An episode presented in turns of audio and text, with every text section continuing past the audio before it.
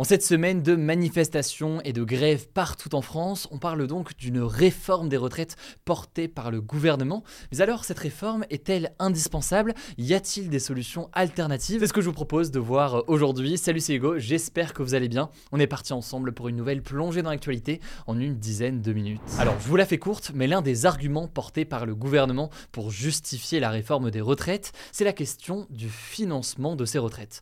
Aujourd'hui, en fait, il y a beaucoup de retraités parce qu'on a un pays où il y a pas mal de personnes âgées, mais il n'y a pas assez de salariés qui travaillent et donc qui cotisent pour payer ces mêmes retraites, puisque c'est donc ceux qui sont dans la vie active et qui travaillent qui cotisent pour les retraites. Résultat, dans la situation actuelle, eh bien, le système de retraite français va être dans le négatif dans les années à venir, selon les projections du Conseil d'orientation des retraites, et ce, malgré deux années, 2021 et 2022, qui ont été dans le vert. On devrait se trouver aux alentours de 2030 avec un déficit chiffré autour de 13 milliards d'euros par an, euh, selon toujours le Conseil d'orientation des retraites, un chiffre qui est euh, cependant contesté. Alors dans ce contexte-là de déficit, pour le gouvernement français, eh bien, travailler plus longtemps en repoussant donc l'âge de départ à la retraite, ce serait indispensable pour garantir le fonctionnement de ce système de retraite dans le futur et donc éviter une explosion de la dette. Ça permet donc en théorie d'avoir plus de gens qui travaillent puisqu'on partira à la retraite plus tard et de l'autre côté, eh bien, moins de gens à la retraite et donc moins de cotisations nécessaires en quelque sorte. Cette question financière, c'est vraiment l'argument numéro un avancé aujourd'hui par le gouvernement pour justifier sa réforme. Ça, c'est donc l'un des arguments majeurs du côté du gouvernement pour défendre la réforme, mais du côté des opposants, eh bien, beaucoup affirment qu'il y a d'autres solutions, des solutions mises en avant par eux comme étant moins brutales et moins injustes.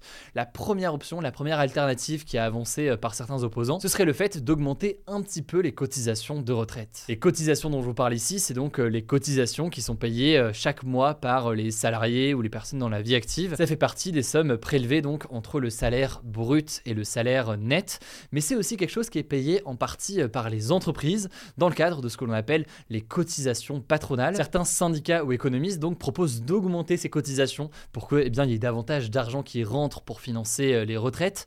À voir après si jamais ces cotisations elles sont portées par les salariés ou alors donc par les entreprises. Alors là-dessus, selon l'économiste Michael Zemmour, il faudrait augmenter les cotisations de 4,50€ par mois en 2023 pour une personne qui a un salaire moyen en France. Et puis ce montant augmenterait progressivement dans les années à venir. Mais là aussi donc la question est de savoir qui prendrait en charge tout simplement cette augmentation des cotisations. Aujourd'hui, le gouvernement français a déclaré s'opposer à cette augmentation des cotisations pour financer les retraites en disant que eh bien soit ça pesait sur les salariés et donc ça faisait une baisse de pouvoir d'achat de leur côté avec plus de cotisations sur le moment, soit eh bien ces cotisations étaient payées par les entreprises et dans ce cas, eh bien ils estiment que ce serait potentiellement quelque chose de trop difficile pour les entreprises et ça les inciterait pas à embaucher davantage. Alors deuxième solution alternative pour financer les retraites, certains estiment qu'il faudrait faire contribuer les retraités actuels, par exemple en supprimant le fait que les pensions de retraite suivent la hausse des prix ou alors en augmentant tout simplement les impôts des personnes retraitées. L'un des arguments de ceux qui sont favorables à cette solution pour financer les retraites, c'est qu'aujourd'hui en fait le niveau de vie des retraités est parfois supérieur à celui des actifs, donc des personnes qui travaillent. Et ça en l'occurrence c'est vrai si on tient en compte du fait que les retraités sont souvent propriétaires de leur logement, ce qui leur permet donc d'économiser bah, le versement de leur loyer, un versement de loyer que pas mal d'actifs, donc des personnes qui travaillent, doivent supporter chaque mois. Et en fait, selon une étude du think tank Terra Nova, la France est l'un des seuls pays européens où les retraités ont actuellement un meilleur niveau de vie que la moyenne de la population. Autrement dit donc, certains estiment que faire contribuer les retraités pourrait être finalement quelque chose de juste. Mais là-dessus, eh bien, Emmanuel Macron a réagi. Il faut savoir qu'en 2017, lors de la campagne présidentielle de 2017, il était assez ouvert finalement à une telle mesure. Réforme où je demande aux retraités les plus aisés un effort qui n'est pas énorme, qui est d'1,7 point de CSG. Je leur demande pour leurs enfants et leurs petits-enfants. Mais aujourd'hui, Emmanuel Macron estime que faire contribuer davantage les retraités n'est pas juste. Sous-entendu donc, ce n'est pas à eux de faire un effort concernant les retraites, alors que eux ont déjà travaillé toute leur vie pour cette même retraite. C'est donc quelque chose qui fait débat, mais il faut quand même noter au passage que c'est une solution, cette question d'augmenter l'imposition ou autre des retraités, qui est sensible sur le plan politique. Il faut savoir que les personnes retraitées sont parmi les personnes qui votent le plus aux élections. Un retraité sur deux, par exemple, a voté aux élections présidentielles présidentielles et législatives contre, euh, par exemple, un jeune sur cinq. Donc certains estiment que faire peser le poids comme ça sur les retraités, au-delà de la question de est-ce que ce serait une bonne idée ou non, ça a aussi, disons, un coût euh, politique pour les prochaines élections, pour le gouvernement. Vous l'avez compris, il y a d'autres mesures qui sont portées par les syndicats ou certains économistes pour tenter de financer au mieux ces retraites. Et par ailleurs, évidemment, on n'a pas pu toutes les citer ici, mais je vous mets des liens en description si vous voulez en savoir plus. En tout cas, quoi qu'il en soit, on va entendre beaucoup parler de tout ça dans les prochains jours.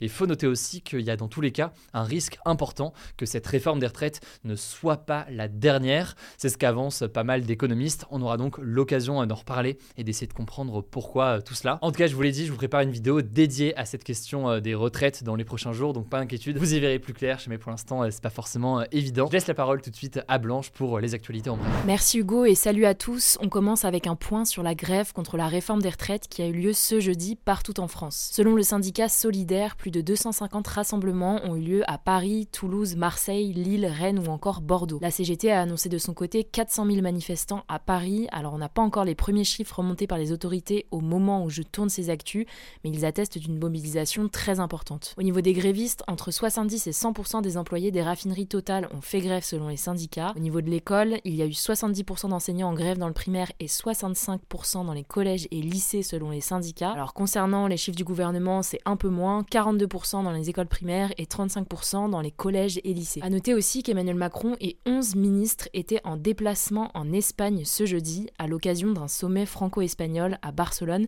ce qui n'a pas manqué, vous en doutez, de faire réagir. Beaucoup ont en effet critiqué le fait que le gouvernement n'était même pas là pour en quelque sorte affronter les manifestants. De son côté, l'Elysée se défend en disant que le rendez-vous était fixé depuis octobre. D'ailleurs, depuis l'Espagne, Emmanuel Macron a défendu une réforme juste et espéré, je cite, des manifestations sans débordement ni violence. Deuxième actu à l'étranger, la première ministre de la Nouvelle-Zélande, Jacinda Ardern, a annoncé sa démission ce jeudi.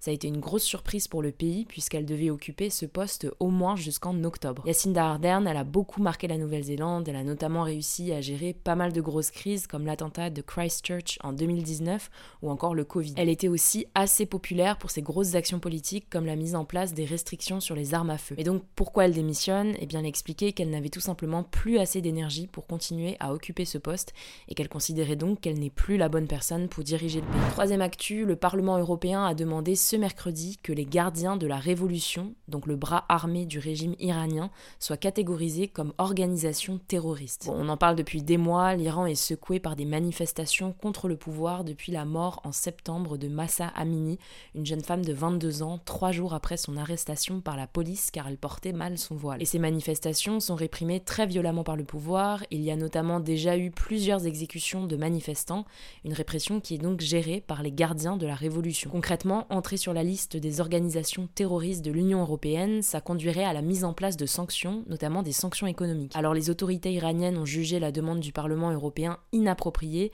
ayant expliqué que cette décision aurait des conséquences négatives. Quatrième actu, l'Allemagne a annoncé ce jeudi qu'elle n'était plus dépendante de l'énergie russe. En fait, avant la guerre en Ukraine, l'Allemagne importait environ la moitié de son gaz et plus d'un tiers de son pétrole de Russie. Ça l'a mise en grosse difficulté quand la guerre a démarré puisque la Russie a complètement coupé l'approvisionnement en gaz du pays au mois d'août pour se venger des sanctions de l'Union européenne. Mais selon les autorités allemandes, le pays a réussi depuis à diversifier ses infrastructures énergétiques et ne dépend maintenant plus de la Russie pour ses importations, mais d'autres marchés Cinquième actu, l'ancien président américain Donald Trump a demandé à Mark Zuckerberg, le patron de Meta, de pouvoir retourner sur Facebook, appelant, je cite, à promouvoir un véritable dialogue et non réduire un candidat à la présidentielle au silence, estimant que cette suspension a radicalement dénaturé et restreint le débat public. En fait, Donald Trump avait été suspendu du réseau social après l'attaque de ses partisans contre le Capitole à Washington DC le 6 janvier 2021. Facebook avait estimé que Donald Trump ne pourrait revenir que lorsque, je cite, les risques pour la sécurité du public auraient disparu. Bref, Meta, qui est donc la maison mère de Facebook, Instagram ou encore WhatsApp, a décidé qu'elle rendrait une décision dans les prochaines semaines. De son côté, Trump a déjà été réadmis sur Twitter en novembre dernier, on vous tiendra au courant. Dernière actu assez insolite, en Colombie, un naufragé dominicain a survécu 24 jours grâce à une bouteille de ketchup. Oui oui, en gros, en décembre, cet homme de 47 ans était en train de réparer un bateau, sauf qu'il a été emporté au large par le courant. Et comme il ne connaissait rien à la navigation, il n'a pas réussi à revenir sur l'île et n'a pu contacter personne car il n'avait pas de réseau. Il est donc resté plus de 24 jours sur le bateau à la dérive et pour survivre, il s'est nourri avec les seuls aliments qu'il y avait sur le bateau, à savoir du ketchup, de l'ail et des cubes de bouillon. Bon, il a été sauvé au bout de trois semaines, heureusement. En tout cas, ça rappelle l'histoire du pêcheur brésilien qui avait survécu 11 jours en mer en septembre dernier grâce à un congélateur. Voilà, c'est la fin de ce résumé de l'actualité du jour. Évidemment, pensez à vous abonner pour ne pas rater le suivant, quelle que soit d'ailleurs l'application que vous utilisez euh, pour m'écouter. Rendez-vous aussi sur YouTube ou encore sur Instagram pour d'autres contenus d'actualité exclusifs. Vous le savez, le nom des comptes, c'est Hugo. Écoutez, je crois que j'ai tout dit. Prenez soin de vous et on se dit à très vite.